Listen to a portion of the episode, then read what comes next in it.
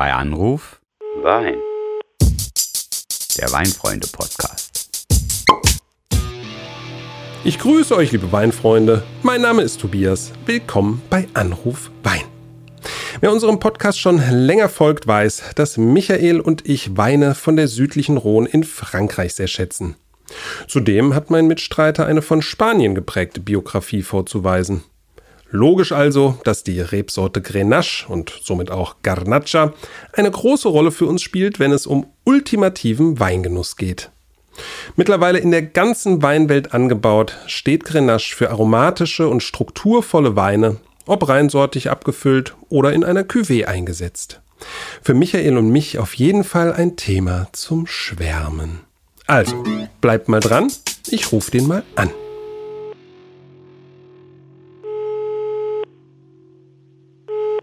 Oh, hallo Tobias. Wie geht's dir? Alles gut im Hause Weinlackei? Ja, bestens. Also, äh, ich, ich hoffe, du hast ein wenig gefeiert, hm? Gefeiert? Habe ich jetzt meinen eigenen Geburtstag vergessen? nee, aber mal im Ernst. Was, was Nein. gab's denn jetzt zu feiern? Und jetzt komme ich nicht wieder mit der Nummer mit den geheimnisvollen Andeutungen. Ne? Das hat sich langsam ausgerätselt. Schieß los. Ja, geheimnisvolle Andeutung. Wir haben gestern äh, dazu telefoniert übrigens. Äh, Kurzum, die vergangene Podcast Ah. äh, über den Hintergrund recht kurioser Namen von Weinbergen oder Lagen im Weinberg ist sensationell gut gestartet. Darüber haben wir gestern gesprochen. Doch, äh, ne, der beste Auftakt in unserem immerhin Okay, das meinst du. 23 Folgen alten Podcast-Leben. Also, wenn das kein Grund zum Feiern ist, ich feiere das allemal, weil ähm, so ein Zuspruch freut mich einfach riesig. Ja, ja, jetzt verstehe ich ja auch, was du meinst. Und logisch, das hat mich auch total gefreut. Und äh, ja, deswegen ist jetzt vielleicht auch nochmal der richtige Moment. Herzlichen Dank an unsere lieben Zuhörerinnen und Zuhörer zu sagen. Und ja, noch mehr würde es mich natürlich freuen, wenn ihr jetzt auch noch alle fleißig den Podcast abonniert und liked und teilt und Daumen nach oben streckt und so weiter. Ja, ja, ja, da kann ich mich jetzt äh, natürlich nur anschließen ne? und auch nochmal sagen, das ist wichtig für uns, dass wir dieses Feedback von euch bekommen. Und neben Daumen hoch und liked und Konsorten gibt es natürlich auch die Möglichkeit, dass ihr uns einfach schreibt, um eure Anregungen, Vorschläge, Kritikpunkte etc. bei uns in den Podcast einzubringen. Und dafür nutzt ihr bitte, wie gewohnt, die Mailadresse podcast.weinfreunde.de. Also podcast.weinfreunde.de. Kennt ihr eigentlich schon. Aber Tobias, das war doch jetzt äh, locker genug zum Einstieg, zum Warmwerden. Äh, jetzt, fangen wir mal richtig an mit dem Thema. Einverstanden? Einverstanden. Und äh, du hast ja unser Themen-Schnick, Schnack, Schnuck gewonnen, sozusagen. Und Stein. äh, deswegen, Ich setze immer auf Stein. naja, also auf jeden Fall, du durftest das Thema der heutigen Folge bestimmen. Und ja, deswegen mache ich jetzt auch nicht den Einstieg, sondern du übernimmst das am besten. Gerne, warte, ich muss mich ein wenig zurechtdrücken, äh, obgleich fällt mir eigentlich nicht schwer, denn äh, ich folge ja eigentlich nur meinem offenen Weinherzen Uiui. und äh, möchte heute im Podcast endlich mal meine privatesten Vorlieben ausleben. Ui, ich krieg Angst. Nein, nein, nein, nein, keine Angst, äh, nichts Anrüchiges.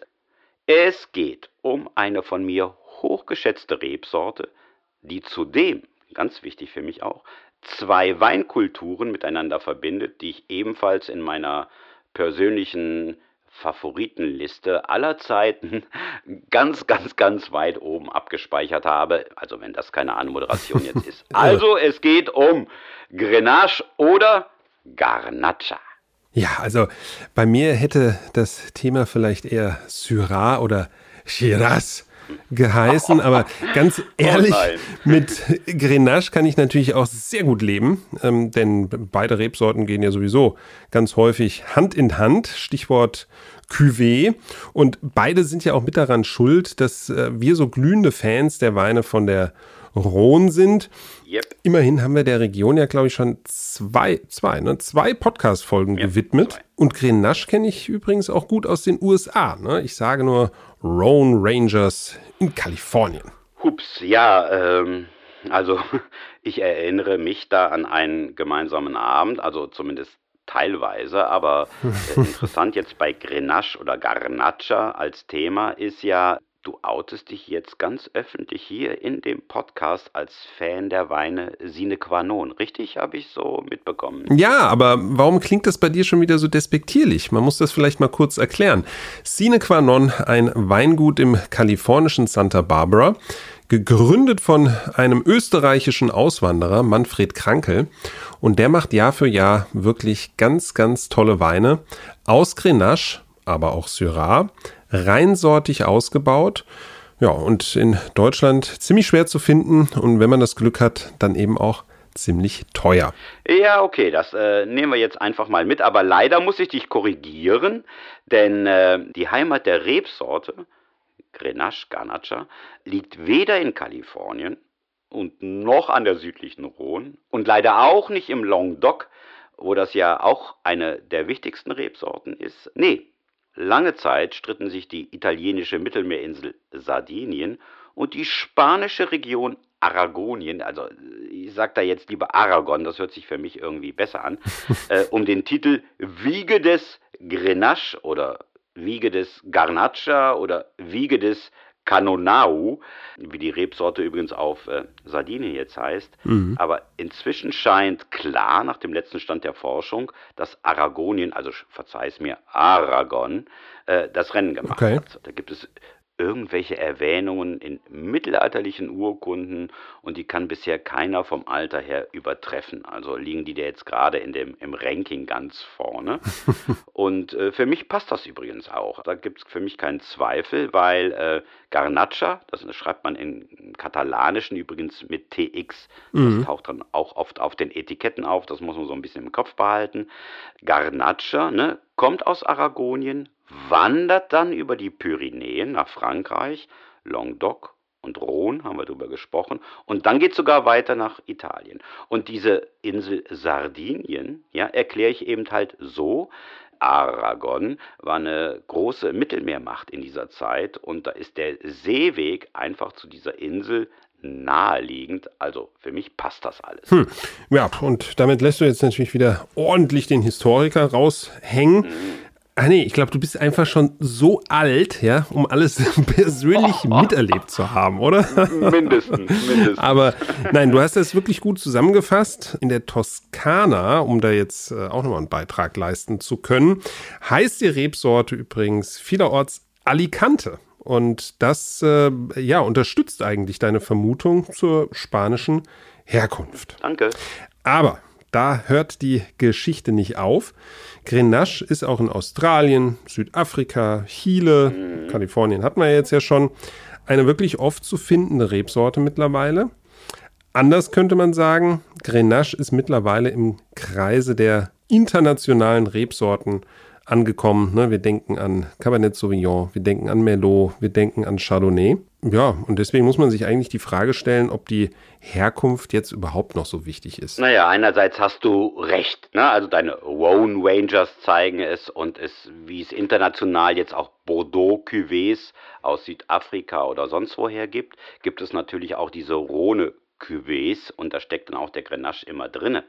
Hm, also ja, der Punkt geht an dich, aber was den Rest betrifft, muss ich ehrlich sagen, ey, du bist echt wirklich ein Banause. Also wie kann man Moment, Moment. His historische Ursprünge beiseite schieben? Ich meine, okay, wenn du auf Kalifornien stehst, hm, liegt das nahe, aber Alicante ist ganz, ganz weit weg von Aragonien oder Aragon. Okay. Also, vielleicht begibst du dich jetzt besser auf gesichertes Terrain und sagst uns einfach mal was über die sensorischen Merkmale von Garnacha alias Grenache. Also wie schmeckt der eigentlich? Oder äh, wie könnte ich es auch sagen? Sag doch mal den lieben Hörerinnen und Hörern, äh, warum der Michael diese Rebsorte so mag. Ja, also äh, zunächst mal, wenn du jetzt noch einmal Aragon oder Aragonien sagst, ähm, dann glaube ich, werde ich verrückt. Aber ähm, ich würde jetzt mal sagen, dir gefällt die Rebsorte bestimmt deswegen, weil sie vergleichsweise viel Alkohol mitbringt. Abgestimmt. ja, aber im wieder. Ernst, ui, ui, ui. Äh, ne, wir, wir, legen mal so einen kleinen Steckbrief an. Ja? Grenache Beeren liefern erstmal nicht allzu viel Farbe. Das kann man sich ganz gut merken. Dabei sind sie schon. Auch nicht besser, wenn es um mich geht. Entschuldigung, du bist heute wirklich nicht gerade charmant. Reiner Zufall. Also zurück zu der Farbe. Ja, Grenache ist zwar intensiver als jetzt beispielsweise Pinot Noir, also Spätburgunder, aber bei weitem auch nicht so satt und kräftig wie Cabernet Sauvignon. Ja. Was im Übrigen auch heißt, ja, dass äh, Grenache bzw. Garnacha ein wunderbarer Kandidat für Roséweine ist. Das findet man ganz häufig. Äh, ich glaube, bei euch im Weinfreunde-Shop gibt es doch diesen Rosé von Samu Haber, diesem finnischen Pop-Titan. Ich darf ja nicht wieder singen, ähm, du hast es mir ja verboten. genau, so und ähm, man kann demnach auch sagen, die Rebsorte ist sehr fruchtbetont, ne, vom Rosé kommt, sehr wichtig, mhm. aber eben auch als Rotwein lässt sich das so festhalten. Sehr rotbeerig, vor allem auch wirklich äh, reife Kirsche findet sich in den meisten mhm. Grenache-Weinen. Und ja, erwähnenswert ist auch, dass die Rebsorte vergleichsweise wenig Tannine aufweist. Also das heißt, viel Pelz am Gaumen spürt man hm, ja, eher selten. Mhm. Ja, und man kann zusammenfassend eigentlich sagen, fruchtbetont und wenige Tannine. Das macht Grenache einfach zu einem tollen Mitspieler bei Cuvées, ja, ähm, denn dadurch bringt es einen gewissen Beitrag, den man eben in einem Cuvée auch möchte. Und andere okay. Rebsorten fühlen sich da besonders wohl, zum stopp, Beispiel, stopp, stopp. was? Boah. Ja, ja, ich habe schon die ganze Zeit geahnt. Ja, nee, nee, du willst mir jetzt wieder Syrah oder Shiraz ja, nee. äh, unterjubeln. Nee, nee, das ist hinterhältig. Nee, aber ich muss noch mal ganz sachlich zurück zu meinem spanischen Garnacha. Ne? Weil nicht nur, okay. dass er eben in Spanien häufig reinsortig ausgebaut wird, was ja in Frankreich tatsächlich selten ist, ne? Äh, sondern ich glaube, man kann allgemein ableiten, und es hat dann wieder auch was mit Kalifornien und Australien zu tun, äh, dass Garnacha, Grenache, dieses trockene, heiße Klima einfach mag oder anders ausgedrückt damit gut umgehen kann, ja, mhm. weil ich habe aus diesen heißen Regionen habe ich schon tolle wirklich körperreiche Weine ins Glas bekommen, die aber dann eine grandiose Eleganz hatten, also die ungeheuer viel Frische dabei gezeigt haben. Klar, die hatten ordentliche Umdrehung, also da war Alkoholvolumen 14,5 Prozent plus plus, sage ich jetzt mal. Mhm. Aber man hat diesen Alkohol einfach nicht geschmeckt. Also der war sehr gut eingebunden mhm. und lag nicht so direkt flach auf der Zunge. 3 January ist auch vorbei, also es spricht nichts gegen diese Erfahrung. Ja, das liebe Leute stimmt. des gepflegten Grenache. Ja, und äh, du hast mir jetzt wieder ein gutes Stichwort gegeben. Heißes Klima, ja, äh, ist äh, für mich jetzt wunderbar bei meiner Klimawandel-Fixierung in diesem Podcast. Bam. Denn ähnlich wie auch Cabernet Sauvignon kommt Grenache extrem gut mit hohen Jahresdurchschnittstemperaturen zurecht. Mhm. Ja, also das heißt, das ist wirklich ein echter Matchwinner und Erfolgsgarant, wenn es darum geht, Rebsorten auch noch bei heißerem Klima anzubauen. Ja, da gibt es eigentlich nur noch so Rebsorten wie Carignan, äh, Nebbiolo und Zinfandel, also Primitivo, die mit noch wärmerem Klima klarkommen. Ja? Und das erklärt dann auch gleichzeitig die eben schon angesprochenen eher hohen Alkoholgrade. Ne? Viel Wärme, viel Sonne so mhm. heißt dann eben auch relativ viel Zucker und dann eben auch relativ viel Alkohol. Ja, und du hast mir jetzt eben schon wieder den Mund verboten beim Thema Syrah. Aber eine Cuvée aus eben diesen beiden Rebsorten ist ein absoluter Klassiker. Da muss ich nur wieder Chateauneuf du Pape erwähnen oder genauer gesagt eben auch die ganz klassische GSM Cuvée von der südlichen Rhone mit Grenache, Syrah und Mourvedre.